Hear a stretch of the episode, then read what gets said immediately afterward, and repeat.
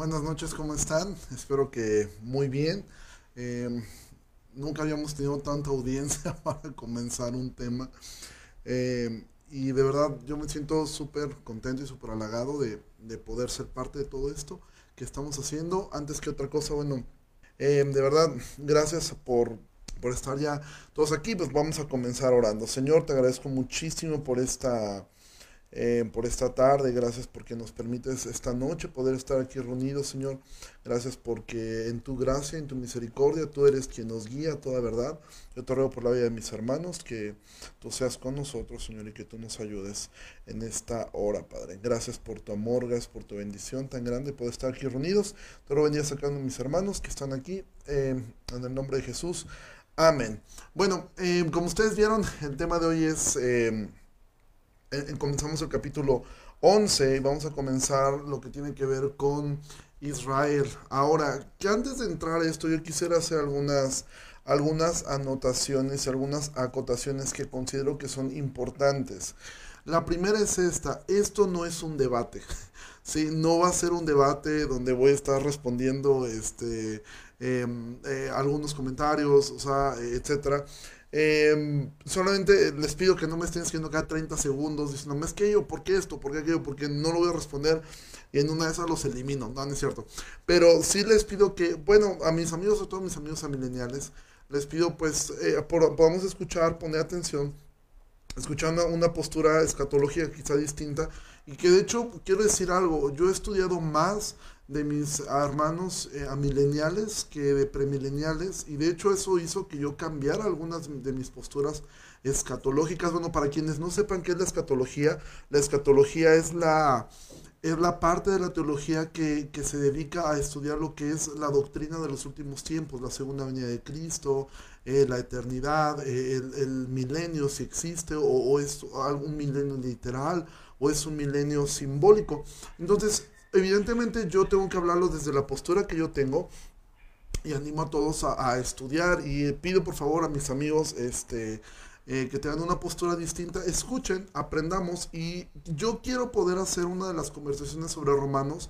Estoy a punto de poder eh, concretar a una persona que es amilenial y es de verdad un, un hombre de Dios que yo admiro mucho y él tiene una postura escatológica distinta a la mía y me gustaría poder tener una conversación sobre Romanos un viernes con él cuyo tema sea la escatología y el evangelio. Entonces ahí habrá el momento para poder hablar y para poder este para poder eh, tener eh, eh, preguntas y todo. Hoy les pido no es un asunto este no es un asunto de, de darnos aquí un agarrón. Sí, lo segunda es bueno que la finalidad de la escatología es esta lo que acaba de escribir Claudio, somos hermanos por la obra de Cristo y eso es suficiente. En donde coincidimos todos es en esto, todos anhelamos que Cristo venga. Y aunque yo tengo una posición referente a la escatología, a mí honestamente me da igual si es de la forma que yo pienso o de la forma que piensan mis hermanos amileniales o, eh, o posmileniales, yo lo que anhelo es que Cristo regrese y ese debe ser el anhelo de todos nosotros. Entonces, ¿Cómo podemos comprender el capítulo 11? Bueno, el capítulo 11 tiene que ser visto a la luz de todo lo que es el eh, todo lo que es Romanos. A esa luz es como nosotros podemos entonces decir, ok, esto se refiere a esto. De hecho, tengo que decir algo, veo imposible que me, que me dé tiempo de terminarlo hoy, el capítulo 11. Em, no creo que poder acabar, voy a hacer el mejor de mis esfuerzos, porque yo me gustaría entrar a los capítulos 12 y 13, que creo que es los que vamos más tiempo vamos a estar ahí parados. Pero si no me da tiempo de acabar hoy el capítulo 11, eh, continuaremos, este, continuaremos el día, de, el día de mañana. Entonces, hemos visto en el capítulo 1, 2 acerca de la culpabilidad del hombre, acerca de que el hombre es imposible que se pueda salvar por sí mismo. El capítulo 3 nos sigue mostrando esta misma idea y el capítulo 3 ya nos muestra la justificación. El capítulo 4, Pablo le explica que eso se obtiene a través de la fe en Cristo. ¿Sí? Y es lo que hemos estado viendo. El capítulo 5 vuelve a tomar ese tema muy fuertemente. El capítulo 6 y 7, pues vemos las luchas del creyente, pero cómo es que el creyente debe, debe lidiar con su pecado y eso lo vemos más, más, más claramente en el capítulo 8. A partir del capítulo 9, Pablo va de alguna forma a decir, ok, ya dejen claro lo que es el Evangelio, cómo es que esto se va, la culpabilidad del hombre, cómo es que dependemos únicamente de Cristo. Y entonces, el capítulo 9, 10 y 11 prácticamente están unidos. Es una misma idea. desde el capítulo 9, Pablo va a comenzar a hablar más específicamente de Israel como nación. Ahora, él ha dejado en claro que no todos los que son israelitas son salvos, que nunca fue el plan de Dios ese. Sin embargo, en el capítulo 9 y el capítulo 10 y el capítulo 11, Pablo está hablando muy directamente él en su corazón respecto a Israel como nación. Por ejemplo, si vemos eh, el, el capítulo 9, el versículo 3, Pablo dijo, yo desearía ser anatema, separado de Cristo por amor a mis hermanos, los que son mis parientes según la carne, que son israelitas, de los cuales son la adopción, la gloria del pacto, la promulgación de la ley, el culto y las promesas. En el capítulo 10 Pablo comienza así, hermanos, ciertamente el anhelo de mi corazón y mi oración a Dios por Israel es para salvación. Entonces entendemos, capítulo, este versículo y el anterior que leímos está refiriendo a Israel como nación, ¿sí? como país. Eh, un error que algunos eh, hermanos cometen es este, de mirar que el capítulo 11, específicamente el, versículo 26, que quizás no lleguemos hoy a ese versículo, que el capítulo 26, Pablo de alguna manera casi eh, mágicamente hace una transición y ahora va a hablar de la iglesia. No, Pablo está hablando de Israel como país, como nación, como un grupo étnico. ¿sí? Entonces, em, algunos sostienen que, Pablo hace este cambio, pero es una idea bastante extraña y de hecho simplemente hace una lectura del, libro del 9, 10 y el 11, pues llegas fácilmente a concluir que está hablando de Israel como, como, como, como, como, como nación. ¿sí? Entonces, Pablo ha dejado claro que al final del día la salvación es de Dios. Ha hablado de la incapacidad del hombre, la justificación únicamente por fe. Y en el capítulo 9, Pablo va a dejar en claro, al final del día la salvación es una obra únicamente de Dios, que Dios hace y Dios salva a quien Él quiere. ¿sí? Entonces, em, Pablo deja esto en claro y pone de ejemplo al propio Israel como nación para eh, eh, hablar acerca de lo que es la, salvación, aunque dejen claro que la intención de Dios nunca fue salvar a todo el que naciera israelita, sí, deja, sí ha dejado un remanente Sí, pero la realidad es que Dios eligió a Israel como nación. Por eso Pablo ha dicho que son los israelitas los cuales son la adopción, la gloria, el pacto, la promulgación de la ley, el culto y las promesas de quienes son los patriarcas y de los cuales, según la carne, vino Cristo, el cual es sobre todas las cosas bendito por los siglos. Amén.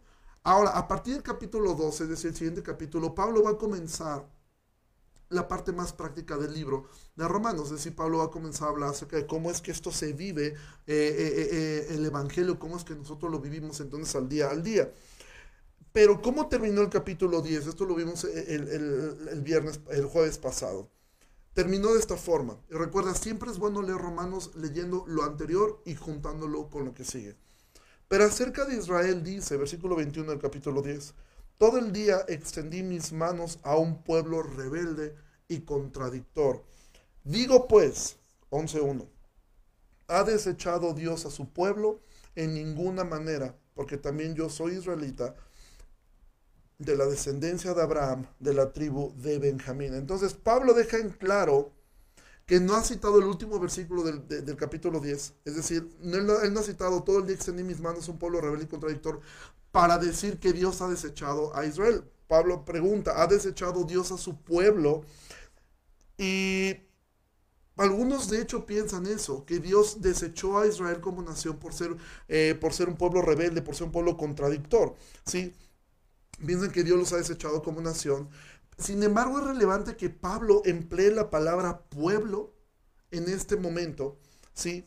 Eh, para refiriéndose a ellos como, como una nación. Y ahora Pablo responde con un no enfático. Dice, en ninguna manera. Pablo dice, Dios ha desechado a Israel, dice, en ninguna manera. Ahora, ese en ninguna manera es la expresión negativa más fuerte que existía en el griego. Por eso es que constantemente tuvo que ser que Pablo ha dicho esta expresión en ninguna manera, en ninguna manera. Cuando dice, eh, pecaremos para que la gracia abunde, en ninguna manera.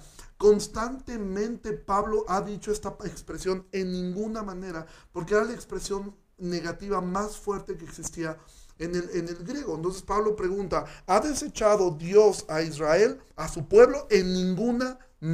Y para hacer un ejemplo de esto, él se pone a sí mismo. Él dice, yo también soy israelita, de la descendencia de Abraham, de la tribu de Benjamín. Es decir, él dice, pues ¿cómo va a ser posible que ustedes crean que Dios desechó a Israel? Pues yo soy israelita. O sea, si Dios hubiera desechado a Israel, a Israel pues entonces yo que soy, porque yo soy israelita. Y es más, él habla acerca de la tribu a la cual él pertenece. Él dice, yo soy de la tribu de Benjamín. Pone un, un énfasis en su linaje como parte de las tribus, cosa que no tendrá ningún sentido si él estuviera creyendo ser parte del Israel de Dios, o decir, de la iglesia.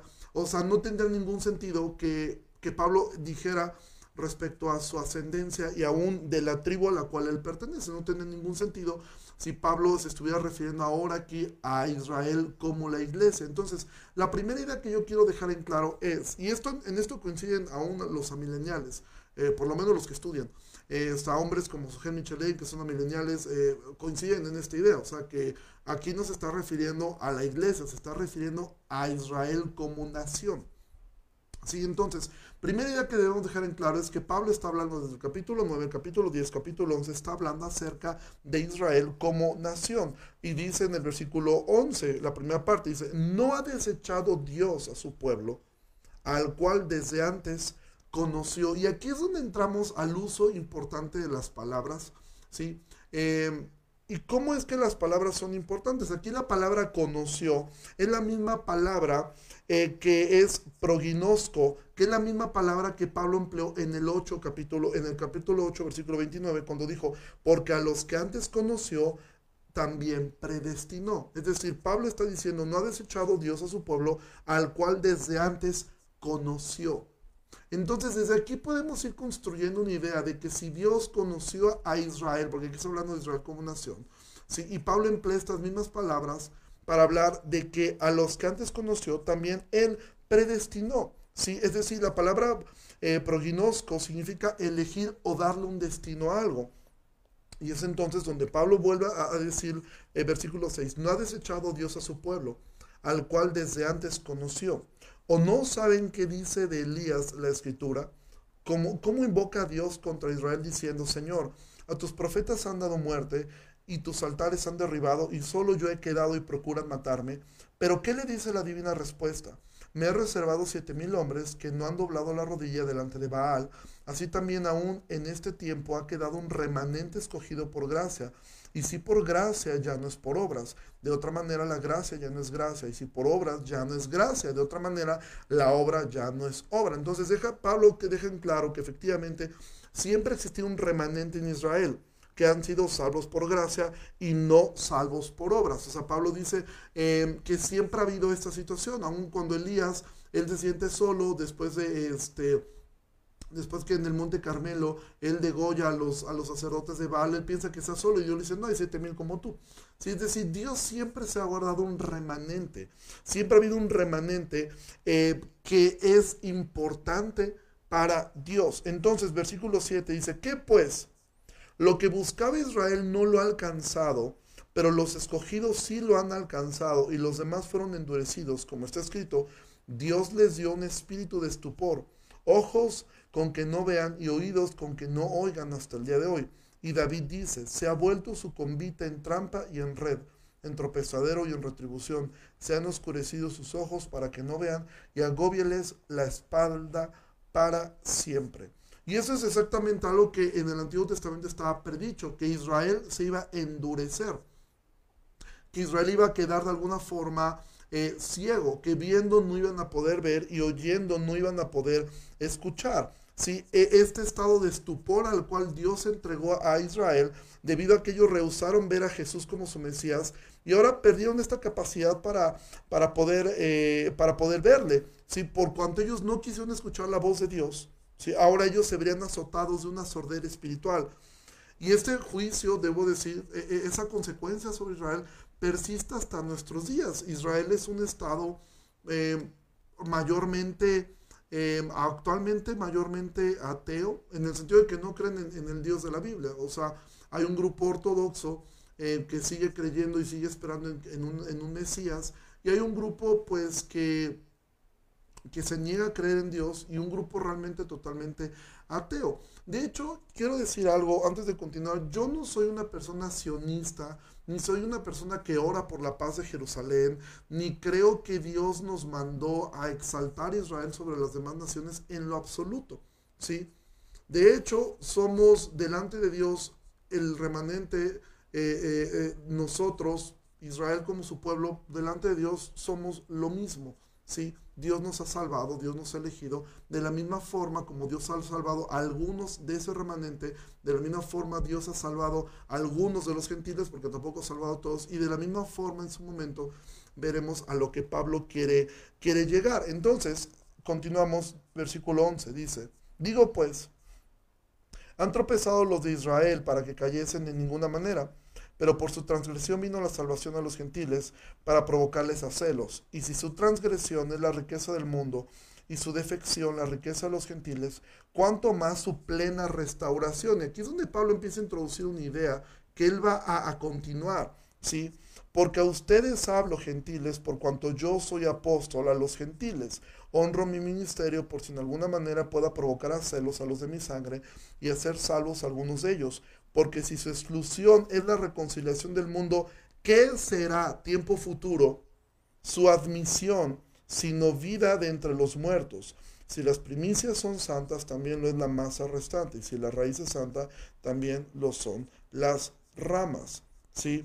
Entonces, ¿qué es lo que Pablo está hablando? Porque uno de los argumentos de, de nuestros hermanos mileniales es que Pablo está hablando todo el tiempo en tiempo presente, está hablando de su situación normal. Sin embargo, aquí vemos, y sí, si tomas solamente unos, uno, una parte del texto, pues parece indicar eso. Pero si tú ves el texto, Pablo está hablando acerca de, eh, de su restauración, cuanto más su plena restauración a un tiempo futuro, ¿qué será de su admisión? Será tiempo futuro. Sí, entonces Pablo está dejando entrever una restauración de Israel. Ahora, ¿por qué tropezaron ellos? Bueno, tropezaron para que cayesen y nunca más fueran restaurados. O sea, sería como la pregunta. El apóstol niega esa sugerencia de manera enfática porque el propósito de Dios es restaurador. Obviamente, como el resultado, el resultado del rechazo al evangelio que ellos han tenido, si la, nación fue de alguna forma echada a un lado y el evangelio fue proclamado a los gentiles. De hecho, si tú ves eh, algo, y esto para mí fue algo que aprendí, estudiando el libro de Romanos, y eso que llevamos estudiando hechos muchas veces, y esto no lo dije cuando vimos el capítulo 1. Cuando Pablo dice, no me avergonzo el Evangelio porque es poder de Dios para salvación al judío primeramente y después al, al griego. Y cuando tú revisas en el libro de los hechos, Pablo, él tenía un compromiso con este asunto de que el Evangelio debía ser proclamado en ese momento, primeramente hacia los judíos porque así ellos fue dado, que tú vas a ver en el libro de los Hechos que siempre que Pablo llegó a una ciudad, al primer lugar donde llegaba era las sinagogas. Y ocurría casi siempre lo mismo, lo corrían y entonces comenzaba a predicar al resto de la gente. Pero Pablo siempre comenzó a predicar a los judíos. ¿sí? Obviamente podemos entender por qué él tiene un amor hacia su pueblo, pero también porque de alguna forma ese fue el orden que Dios estableció. A los primeros que se les predicó el Evangelio fue a los judíos. Al ellos rechazar el Evangelio, el Evangelio entonces ah, pudo ser predicado hacia el resto de nosotros, hacia los gentiles. Y todo esto era una, era una, em, eh, una, era el plan de Dios. No es que Dios dijo, ay, ya me rechazaron, ¿y ahora qué hago? No, todo esto era parte del plan de Dios. Nada ha sido un plan B. Dios ha establecido todo desde un inicio. Este, y no, no es cierto, es mi taza de Star Wars. No es cierto que es una taza de Israel. Pero si me gusta regalar una, adelante. Entonces, pero Pablo dice esto. Si están apartados del Señor son bendición, ¿Cómo será cuando se conviertan y vuelvan a Él? Porque eso es lo que está diciendo Él. ¿Qué será? Dice, porque si su exclusión es la reconciliación del mundo, ¿qué será su admisión sino vida de entre los muertos? Si las primicias son santas, también lo es la masa restante. Y si la raíz es santa, también lo son las ramas. Entonces, si están apartados, ¿sí? Ellos fueron de bendición, dice Pablo, ¿cuánto será más su restauración? Ahora, él termina diciendo algo muy importante. Dice, el remanente fiel santifica al resto. Si las primicias son santas, también lo es la masa restante. Y si la raíz es santa, también lo son las ramas. Es decir, el remanente de judíos fieles que siempre ha existido, que siempre ha existido, santifica al resto de los judíos no creyentes. No es que los haga salvos. Podríamos ocupar lo mismo que Pablo habla acerca de, de, en el matrimonio, que que el, marido incrédulo es santificado por su esposa. No significa que va a ser salvo porque su esposa es salva. Pero si Pablo está diciendo esta idea, si las primicias, ¿quiénes son las primicias? Pues ellos son santas, también lo es la, masa restante. Y si la raíz es santa, también lo son las ramas. Es decir, ese, ese remanente que siempre ha existido, que ha puesto su fe en, en el Evangelio desde el Antiguo Testamento, ¿sí? que ha puesto su fe en el Dios, eh, eh, para ser en Dios, para ser justificado, ese remanente santifica al resto para esperar en un momento una restauración. Versículo 17. Pues si algunas de las ramas fueron desgajadas y tú siendo olivo silvestre, has sido injertado en lugar de ellas y has sido hecho participante de la raíz de la rica savia del olivo, no te jactes contra las ramas, y si te jactas, sabe que no sustentas tú la raíz, sino la raíz a ti pues las ramas, dirás, fueron desgajadas para que yo fuese injertado. Bien, por su incredulidad fueron desgajadas, pero tú por la fe estás en pie. No te ensoberbezcas, sino teme. Ahora Pablo aquí está hablando, porque evidentemente imagina la audiencia que escuchaba la carta a los romanos. Algunos de ellos decían, bueno, seguramente Dios ya desechó completamente a Israel, la ley pues no les ha servido de nada pues ahora somos exactamente lo mismo. Y esto de por sí existía un cierto rechazo a los judíos, pues con esto aún podría ser más. Ahora, tengo que decir algo.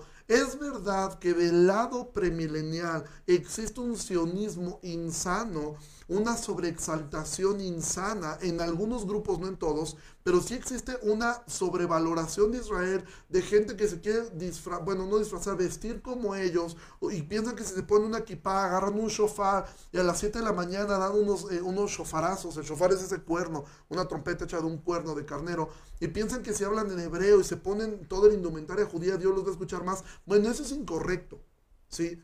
Eso es incorrecto. Pero también tengo que decir del otro lado que del, del lado milenial también existe un, en algunos grupos un antisemitismo. ¿Qué es el antisemitismo? El antisemitismo es un, es un aborrecimiento que raya en un odio hacia, hacia los judíos. Ese antisemitismo fue lo que llevó a, a, Martín Lutero a decir que los judíos eran como perros. Eso fue lo que llevó a Hitler a quererlos aniquilar. ¿sí? No digo que en todos los grupos exista eso, pero es una realidad. ¿sí? Ahora tengo que decir algo, la posición católica romana es amilenial. No con esto estoy descalificando por eso la posición este, amilenial. Simplemente estoy diciendo que esa es la misma posición que malinterpretada como el catolicismo romano fue lo que llevó a las cruzadas. De hecho, cuando yo escucho algún argumento que es que el Israel étnico ya no existe, ya no existen judíos, la realidad es que eso no es cierto. De hecho, historiadores, eh, voy, a, voy a leer una cita de un historiador agnóstico, de un historiador que no fue creyente, hablando acerca de, Israel, un, historiador que se dedicó a, a, mirar el comportamiento de ciertas culturas. Él escribió esto, su nombre fue Arnold Tony V. Él dijo esto, en cuanto a la larga vida los judíos viven, la misma gente peculiar hoy, mucho tiempo después de que los fenicios y los filisteos perdieran su identidad, los antiguos vecinos sirios se fueron en el crisol y se les ha recordado mientras que Israel ha demostrado ser impermeable a esta alquimia realizada por la historia en los crisoles de los estados universales y las iglesias universales y los vagabundeos de las naciones a los que todos los gentiles sucumbimos. O sea, este hombre decía, es admirable que Israel eh, eh, permanezca. De hecho, si tú revisas la historia, fueron perseguidos por Roma, grupos judíos, fueron acribillados, durante lo que fue la, peste negra en 1200, se les echó la culpa de que ellos fueron los causantes de esta peste negra. Eh, por eso es que huyeron muchísimos hacia las regiones que, son hoy Polonia y Rusia, por eso es que tantos rusos y polacos de, origen judío. ¿sí? Fueron esparcidos. Después Hitler los, los, persiguió. Entonces, ese argumento de que no existe un judío étnico es totalmente absurdo. Sí, porque los judíos de alguna forma han logrado conservar su identidad y poco a poco han llegado. Entonces, ese argumento, aún un historiador como el que te acabo de citar, un historiador ateo, que él en lo absoluto le importaría a asuntos de escatología, es absurdo esto. Si usted es un argumento sumamente débil decir que Israel como etnia ya no existe. Porque entonces a quién persiguieron eh, em, los romanos, a quién persiguieron entonces en el medievo en 1200, a quién querían aniquilar la iglesia católica romana con las cruzadas, ¿sí? Eh, eh, a qué, o sea, ¿a qué grupos? O sea, un grupo de, ¿De quién? O sea, eso es, una, eso es un argumento absurdo. Y de hecho Pablo quiere de alguna manera decir esto, no te jactes, ¿sí? No te jactes contra las ramas y si te jactas, sabe que no sustentas tú la raíz, sino la raíz a ti. Ahora, Pablo aquí no está hablando acerca de poder perder la salvación. Pablo lo que está es dando una advertencia a nosotros hacia la apostasía, diciendo, ok, si Dios en su dureza los apartó un tiempo, si tú caes en apostasía, tú igualmente vas a quedar, porque es verdad, han pasado generaciones y generaciones de israelitas que, que se han perdido. Versículo 21. Porque si Dios no perdonó a las ramas naturales, a ti tampoco te perdonará. Mira pues la bondad y la severidad de Dios. La severidad ciertamente para con los que cayeron, pero la bondad para contigo, si permaneces en esa bondad, pues de otra manera tú también serás cortado. Y aun ellos, si no permanecieran en incredulidad, serán injertados, pues poderoso es Dios para volverlos a injertar porque si tú fuiste cortado del que por naturaleza es olivo silvestre y contra naturaleza fuiste injertado en el buen olivo, cuánto más estos que son las ramas naturales serán tiempo futuro, serán tiempo futuro injertados en su propio olivo. Pablo está diciendo, si tú que no eras parte de esto fuiste injertado, ¿cuánto más crees que Dios no lo puede hacer con ellos? ¿Sí? Porque esa palabra no perdonó es una palabra en griego que es feidomai, que significa escatimar o ser indulgente. De hecho, es el mismo, e, e, es el mismo verbo que aparece en Romanos 8:32, ¿sí? con, relación a Jesús que dice que no escatimó ¿sí? ni a su propio hijo. Esa palabra eh, perdonó realmente debería ser escatimó.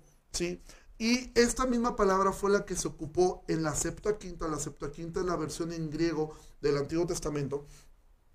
Y que se ocupa en Génesis 22, 12, cuando Abraham evidenció estar dispuesto a sacrificar a su hijo. ¿sí? Ahora, de la prácticamente muerte, porque no murió, de la prácticamente muerte de Isaac, surgió una enorme descendencia. Y obviamente de la muerte de Cristo resultó vida eterna. De un Israel incrédulo surgirá un Israel creyente, según lo que nos está diciendo aquí. Sí, en el olivo se encuentra el remanente de Israel, los gentiles, los creyentes que han sido injertados y las ramas desgajadas que vuelven a, injertarse después de la incredulidad presente. ¿sí? Porque el Dios que tiene poder para convertir la muerte en vida, también lo tiene para hacer que la apostasía se transforme en fe viva. Y entonces todo esto que te he hablado es como que la introducción hacia la parte, porque aquí medianamente creo que a mileniales, premileniales, coincidimos, por lo menos yo estuve leyendo hoy todo el día, desde las 12 del día, estoy preparando esto. Muchísimos, y creo que hasta este punto todos vamos de la mano, o sea, creo que aquí no hay eh, mucha discrepancia. La discrepancia y la parte eh, polémica comienza a partir de ahora. Versículo 25. Dice Pablo, porque no quiero no quiero, escucha esas palabras, no quiero hermanos que ignoren este misterio, para que no sean arrogantes en cuanto a ustedes mismos, que ha acontecido a Israel endurecimiento en parte hasta que haya entrado la plenitud de los gentiles, y luego todo Israel será salvo. Como está escrito, vendrá de Sión el libertador, que apartará de Jacob la impiedad. Este texto viéndolo a la luz de lo que hemos visto, no solamente del capítulo 11, no solamente del capítulo 10, del capítulo 9, sino en sí de todo el libro de Romanos y es más, a la luz de toda la Biblia, para mí es un texto sumamente claro que no necesitaría de mayor explicación.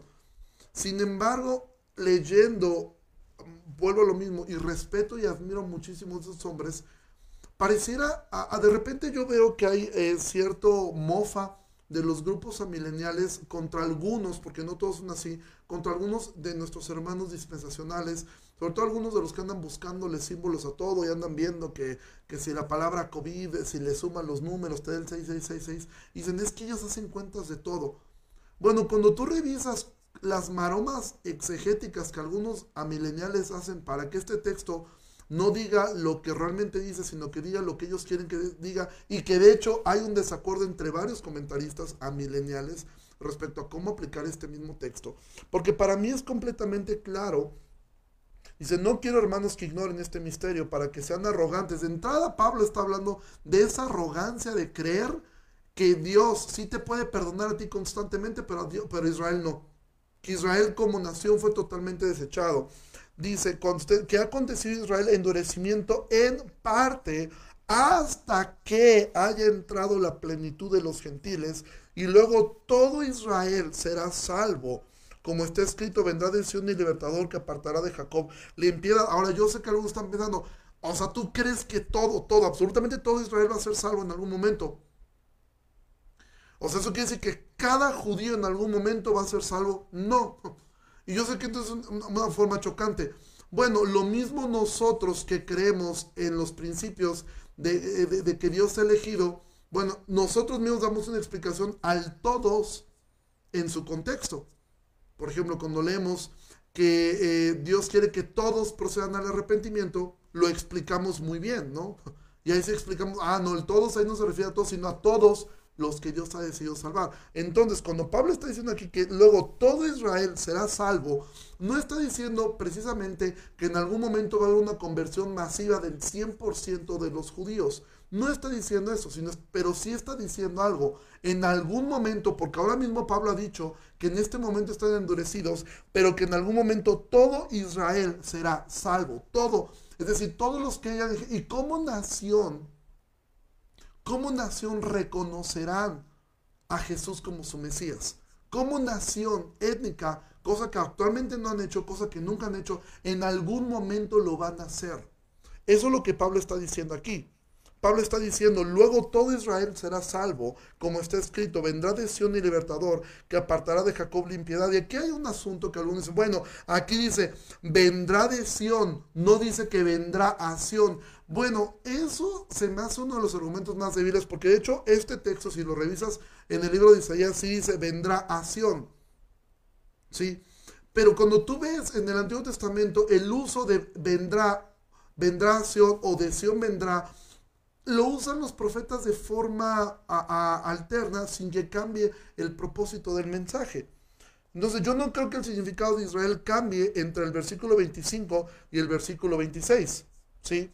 Pablo está diciendo, versículo 25, ha acontecido a Israel endurecimiento en parte. Entonces decimos, sí, eso es lo que ha ocurrido con Israel. Dios ha endurecido en parte como nación. Eso sí lo aceptamos. Pero después vemos que el Israel endurecido es una nación y después el Israel será salvado. Entonces no entiendo por qué, digamos, en la primera parte que fue endurecido en parte se refiere a la nación y después todo Israel será salvo se refiere a la iglesia. O sea, no hay una forma lógica de entender eso. Si la primera parte del versículo se está refiriendo a un endurecimiento en parte, el resto del versículo o lo, siguiente se debe referir al, al mismo grupo. No puede haber un brinco entre decir Israel se endureció en parte, Israel étnico, pero luego todo Israel será salvo. Ah, nosotros la iglesia. O sea, no tiene sentido, no tiene lógica y no tiene, hermenéuticamente, no tiene sentido pensar de esa forma. Versículo 26 dice, de esta manera todo Israel se salvará, como está escrito, y libertador vendrá de Sión y desterrará la impiedad de Jacob.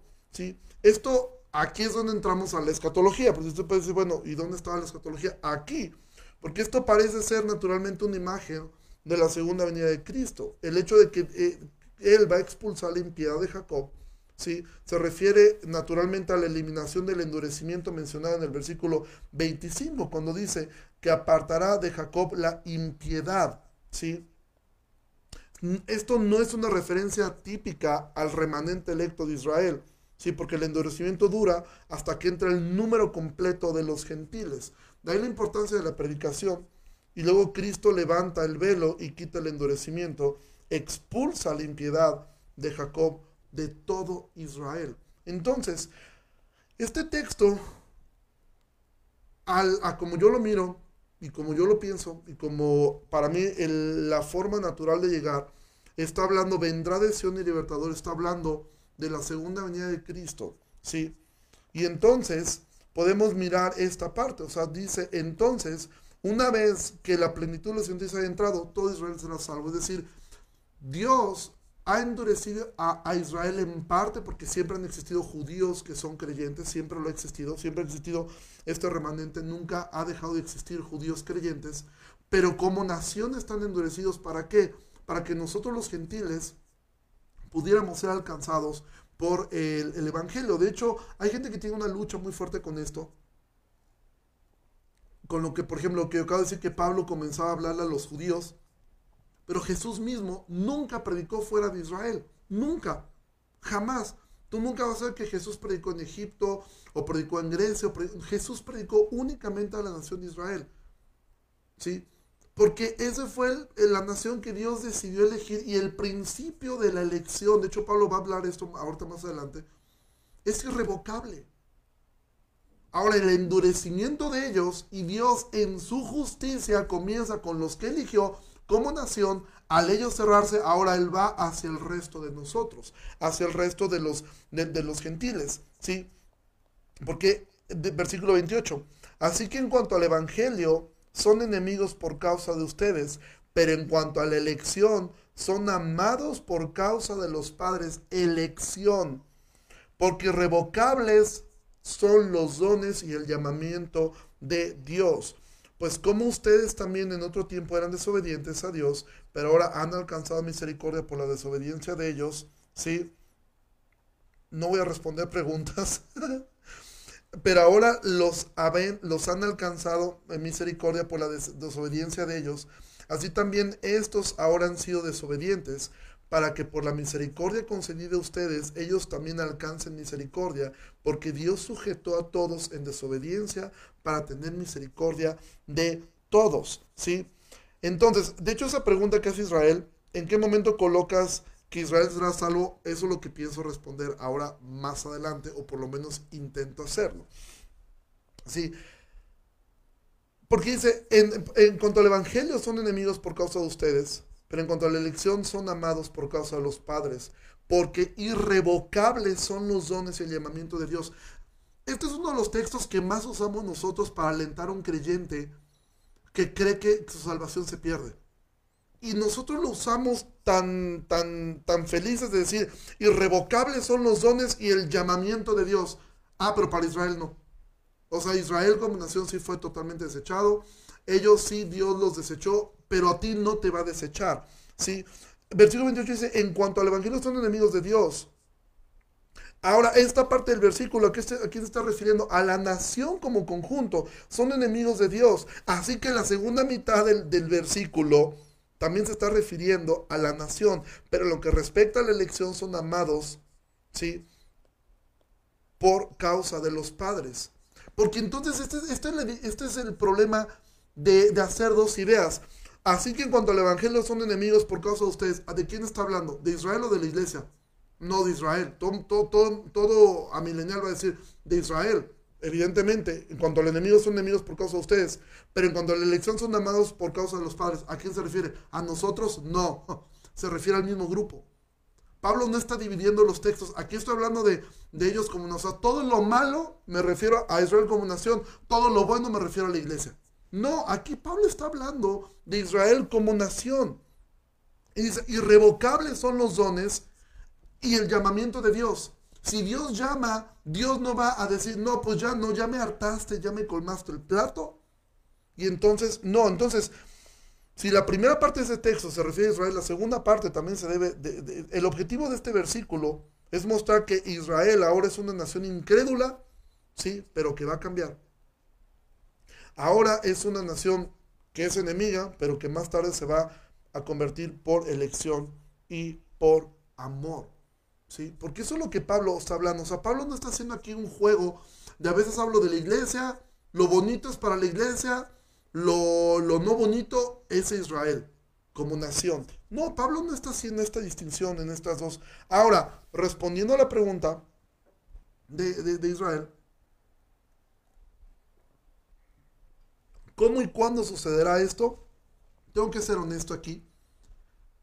Por lo menos, si yo me eh, ciño al libro de Romanos, Pablo no da una respuesta a eso. Si Pablo no nos dice el cómo sucederá, a como yo miro el texto, sí nos vislumbra el cuándo, pero no nos dice el cómo. ¿sí? Em, sin embargo, yo creo que sí está hablando el, cuándo durante la segunda venida de Cristo, ¿sí? que habrá un giro eh, de Israel. ¿sí? ¿Cómo funciona? Realmente no lo sé. O sea, esta parte tengo que ser honesto. O sea, el cómo y el cuándo no lo sé, porque aquí tengo que ser yo honesto. El, yo, yo soy premilenial histórico. Yo sé que aquí es donde me mis amigos mileniales me ven muy dispensacional y los dispensacionales me ven muy amilenial. Entonces no quedo bien ni con un grupo ni con el otro grupo.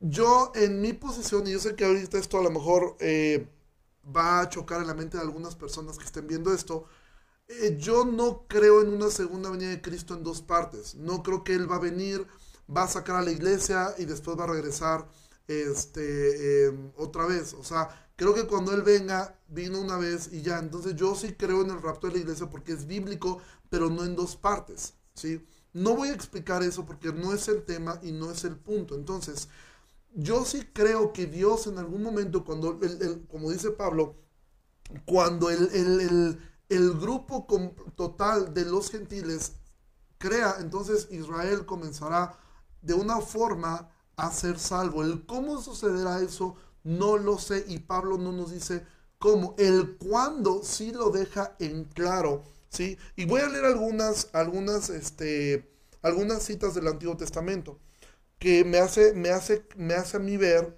¿sí? Que sí está hablando referente a la segunda venida de Cristo. Zacarías 12:10 dice, y derramaré sobre la casa de David y sobre los moradores de Jerusalén espíritu de gracia y de oración y mirarán a mí, a quien traspasaron, y llorarán como se llora por hijo unigénito, afligiéndose por él como quien se aflige por el primogénito. Esta, esta profecía fue dada a Israel como nación. Esta profecía no se ha cumplido hasta el día de hoy. Isaías 66, 8. ¿Quién oyó cosa semejante? ¿Quién vio tal cosa? Concebirá la tierra en un solo día, nacerá una nación de una vez, pues en cuanto a estuvo de parto, dio a luz sus hijos. Y Jesús dijo esto, porque les digo que desde ahora no me verán hasta que digan, bendito el que viene en el nombre del Señor. Ahora, ¿cuándo sucederá esto?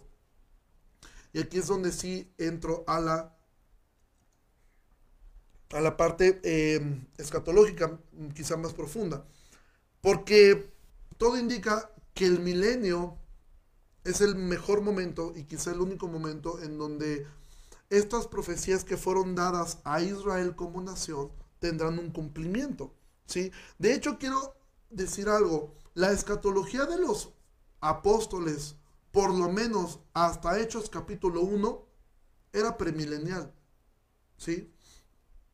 Y dices, ¿y cómo sabes eso? Bueno, simplemente lee Hechos 1, no vayas ahí, pero Hechos 1, 6 dice, entonces, esto está Jesús ya está a punto de ascender, Jesús ya se está prácticamente despidiendo de ellos, y dice, entonces los que se habían reunido le preguntaron diciendo, Señor, ¿restaurarás el reino de Israel en este tiempo? Y les dijo, no les toca a ustedes saber los tiempos o las sazones que el Padre puso en su sola potestad. Este era el mejor momento para que Jesús hubiera dicho, no chicos, no existe una restauración a Israel. ¿Sí? Más adelante van a conocer un tal Pablo y Pablo se los va a explicar. No, o sea, la posición, por lo menos, y esto lo deben de aceptar cualquier persona, por lo menos la posición escatológica de los apóstoles, después de haber estado tres años y medio con Jesús, antes de que Él se fuera, la posición de ellos era premilenial, que iba a existir un tiempo de restauración al reino de Israel. ¿Sí? Y por eso le preguntan ellos, ¿restaurarás el reino a Israel en este tiempo? Y Jesús le responde, no les toca a ustedes saber los tiempos o las sazones que dicho de otro modo es, sí, pero no les toca saber ustedes cuándo. ¿Cuándo va a ocurrir esto? Pablo, Jesús no respondió de forma negativa. ¿sí? Jesús no respondió de una forma negativa. Y aún otro, y este es mi último argumento, otra profecía que debe tener un cumplimiento es esta, Isaías 11:6. Morará el lobo con el cordero y el leopardo con el cabrito se acostará.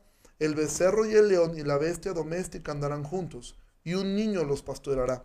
La vaca y la osa pasarán, sus crías se echarán juntas, y el león como el buey comerá paja, y el niño de pecho jugará sobre la cueva del áspid, y el recién destetado extenderá su mano sobre la caverna de la víbora, no harán mal ni, ni dañarán en todo mi santo monte, porque la tierra será llena del conocimiento de Jehová, como las aguas cubren la mar. Y es aquí donde yo pregunto, ¿cuándo se ha cumplido esta profecía? Y esa profecía fue dada para Israel. Ahora, uno de los mayores problemas es separar las profecías del Antiguo Testamento. Cuando tú lees, por ejemplo, esto está en, el capítulo 10, pero si tú, el 11 de Isaías, si tú lees el capítulo 10 vas a ver que hay una profecía hacia ellos de que los asirios los iban a hacer cachos. Entonces, todas las profecías de, de consecuencias negativas a Israel, todo el mundo acepta que eran para ellos como nación. ¿Sí? Cuando Habacuc, cuando Jeremías está diciendo, arrepiéntanse porque van a venir los babilonios, ta, ta, ta, da profecías cuando en Habacuc capítulo 1, capítulo 2, Dios le dice que Dios va a usar a los asirios para hacer los pedazos. ¿A quién se está refiriendo? A Israel como nación. Entonces tomamos las profecías del Antiguo Testamento de manera literal cuando se tratan de maldiciones o de juicios a Israel. Pero cuando se trata de restauraciones, ah, no, ahí no se refiere a ellos, se refiere a nosotros. Eso no solamente podríamos pensar que es injusto, sino es hacer un mal uso de la hermenéutica. Porque si de forma literal hay profecías que se cumplieron eh, cuando ellos decían esto va a pasar de esta forma, con tal nación, va a pasar esto, los van a llevar cautivos, va y pasaba tal cual. ¿Por qué razón se piensa que una profecía como esta que acabo de leer de Isaías capítulo 11, entonces no se va a cumplir de forma literal? O decimos, no, esa se cumple de forma espiritual para la iglesia. Y como, ¿por qué entonces las demás, pues no también son para, de forma espiritual para la iglesia? Si tuvieron un cumplimiento literal sobre Israel, las profecías de juicio, deben tener un cumplimiento literal las profecías de bendición sobre Israel también. ¿Sí? Y esta profecía de Isaías capítulo 11, en el único lugar que pudiéramos colocarla es en el tiempo del milenio. No puede existir otro tiempo. Hay personas que dicen, no, esto se refiere a la vida eterna. Bueno, si en la vida eterna no hay nadie que se case, no entiendo cómo pueden haber niños. Entonces, esta profecía, ahora no voy a entrar al tema del milenio ni explicar la postura que yo tengo respecto al milenio, porque no es el tema. Simplemente quiero decir, la único lugar de tiempo y espacio para poder poner esta esta profecía en un cumplimiento es el milenio.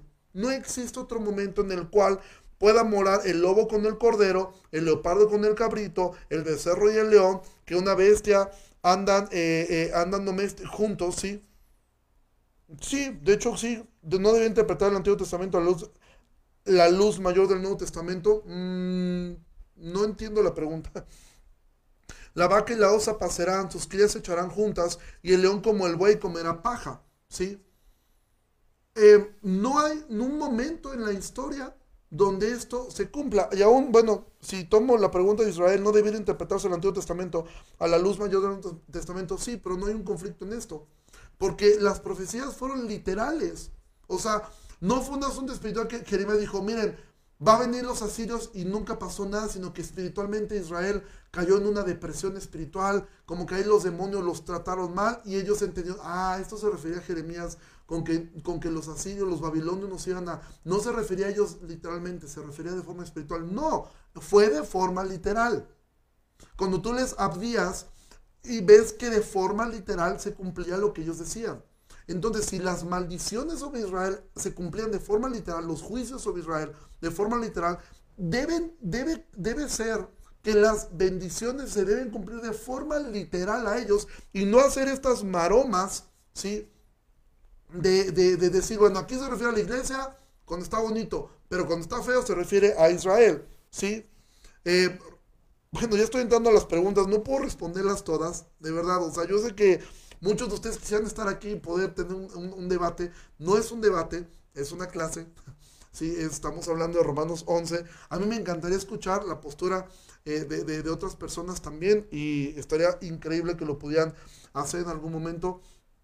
Este, aviéntense Romanos del 1 al 11 y cuando lleguen al 11 todos lo vemos. Entonces, eh, es importante poder mirar de forma, este, de forma clara que si se está refiriendo a una profecía de forma literal sobre juicio, también se debe referir en forma literal esto, porque, repito, capítulo 11, y este es uno de los, de los puntos más complejos para una milenial explicar, cuándo se cumple o cuándo se cumplió esta promesa de, de Isaías 11.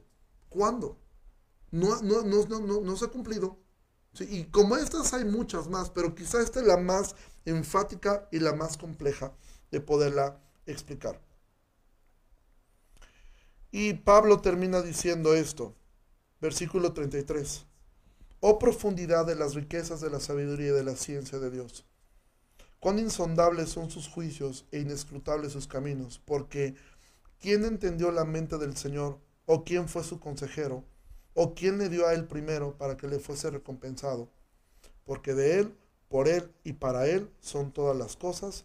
A él sea la gloria por todos los siglos. Amén. Me encanta la conclusión de Pablo. Pablo termina diciendo, al final del día, es tan profundo esto. Sus caminos son inescrutables. Para muchos pueden estar de acuerdo o no de acuerdo en una cosa o en otra. Pero Pablo dice, ¿quién entendió la mente del Señor? ¿Sí? ¿Quién fue su consejero? ¿Sí? Y me encanta el final, ¿sí? Porque exactamente lo que acaba de escribir Israel. de alguna manera Pablo sabía que esto iba a ser una tormenta en la mente de muchos. Pero Pablo termina diciendo, ¿quién le dio a él primero para que le fuese recompensado? Porque de él, por él y para él son todas las cosas. A él la gloria por los siglos. Amén. Y es aquí donde yo digo, esa es la postura que yo tengo. Si fuera la otra, amén. Y yo sé que lo mismo piensa una milenial eh, que ama al Señor. Es decir, ok, esto es lo que yo creo. Pero si fuera de otra forma, Él es Dios. Y Él puede hacer lo que Él quiera.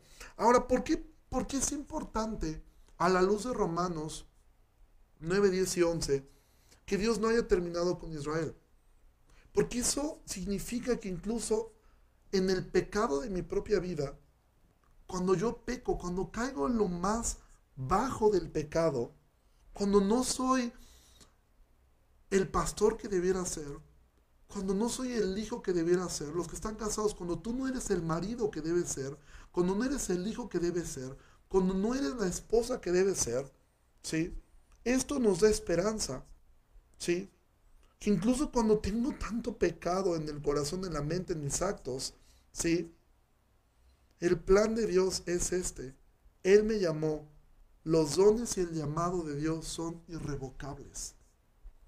Esta es la razón para mí más grande por la cual, como dije en un inicio, yo no soy sionista, no tengo mi bandera de Israel ondeando, ni un shofar, ni me pongo una kippah para orar.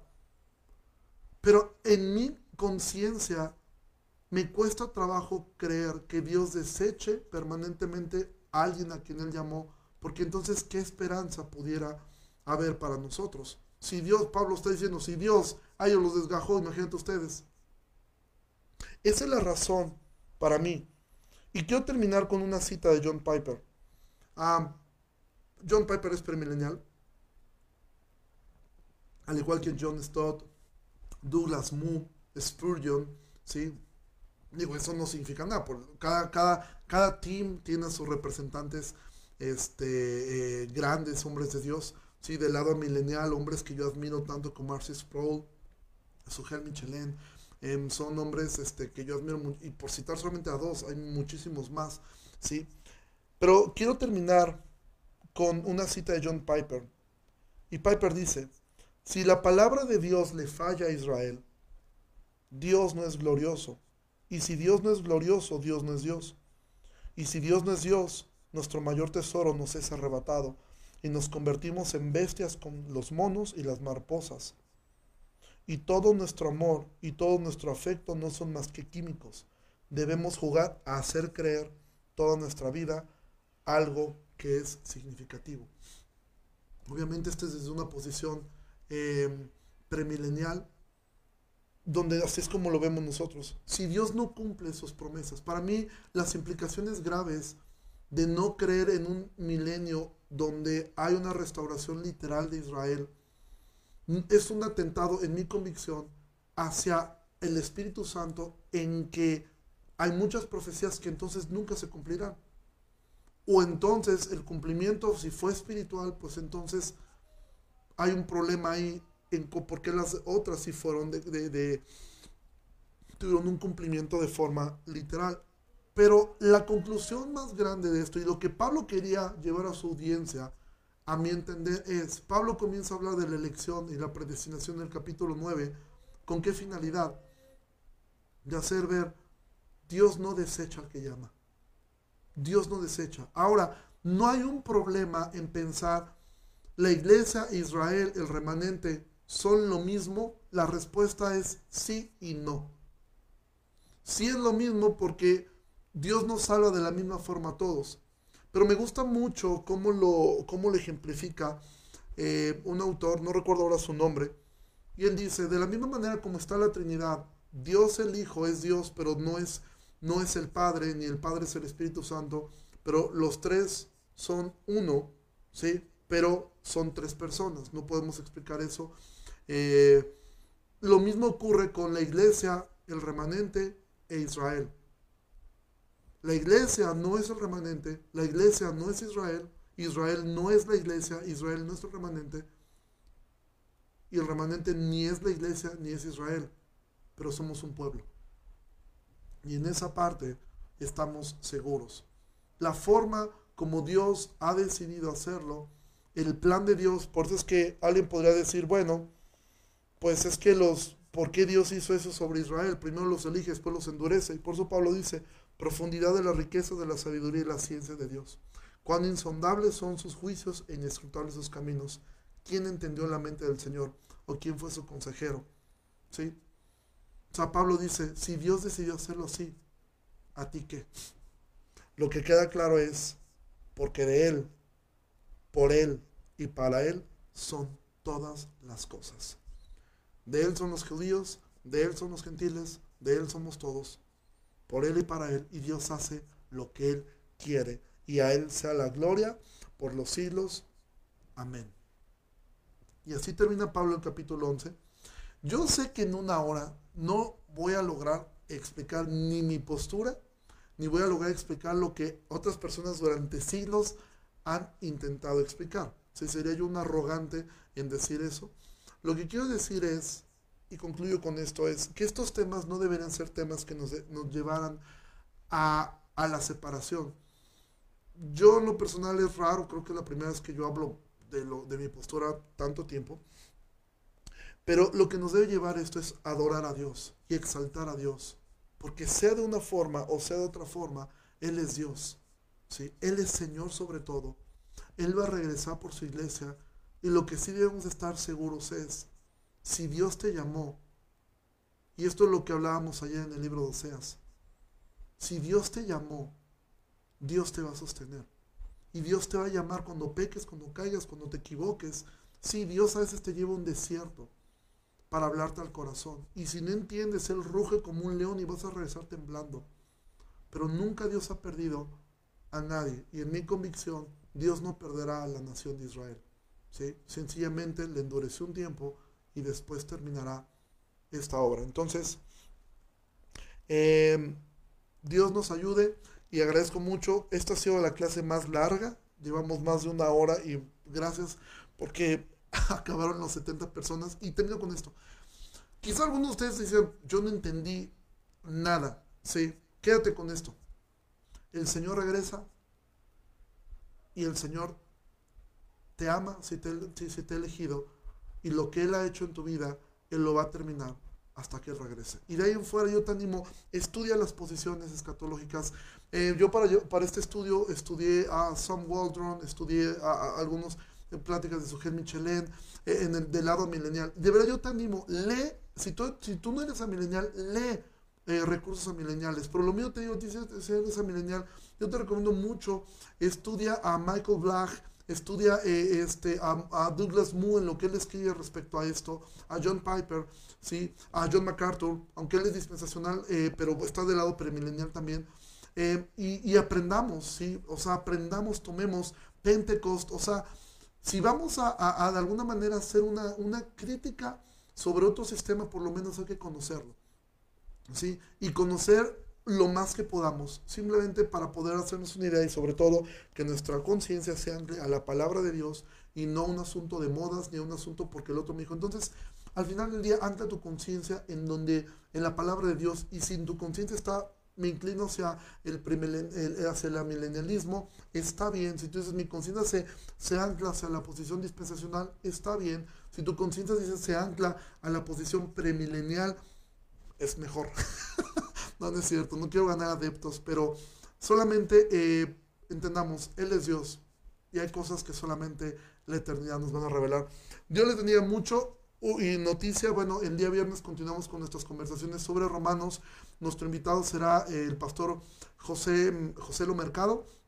Él es pastor en Maryland, en Estados Unidos. Él es parte del, del, del, Consejo de, de, Coalición por el Evangelio y él escribió un libro buenísimo acerca del matrimonio, el matrimonio que agrada a Dios. De verdad es un excelente libro, un excelente recurso para matrimonios y el tema que él va a llevar el día viernes es el Evangelio y mi matrimonio. Entonces les agradezco mucho eh, por su tiempo, Dios les bendiga mucho y si Dan Ricaño está viendo esto, ya voy para allá.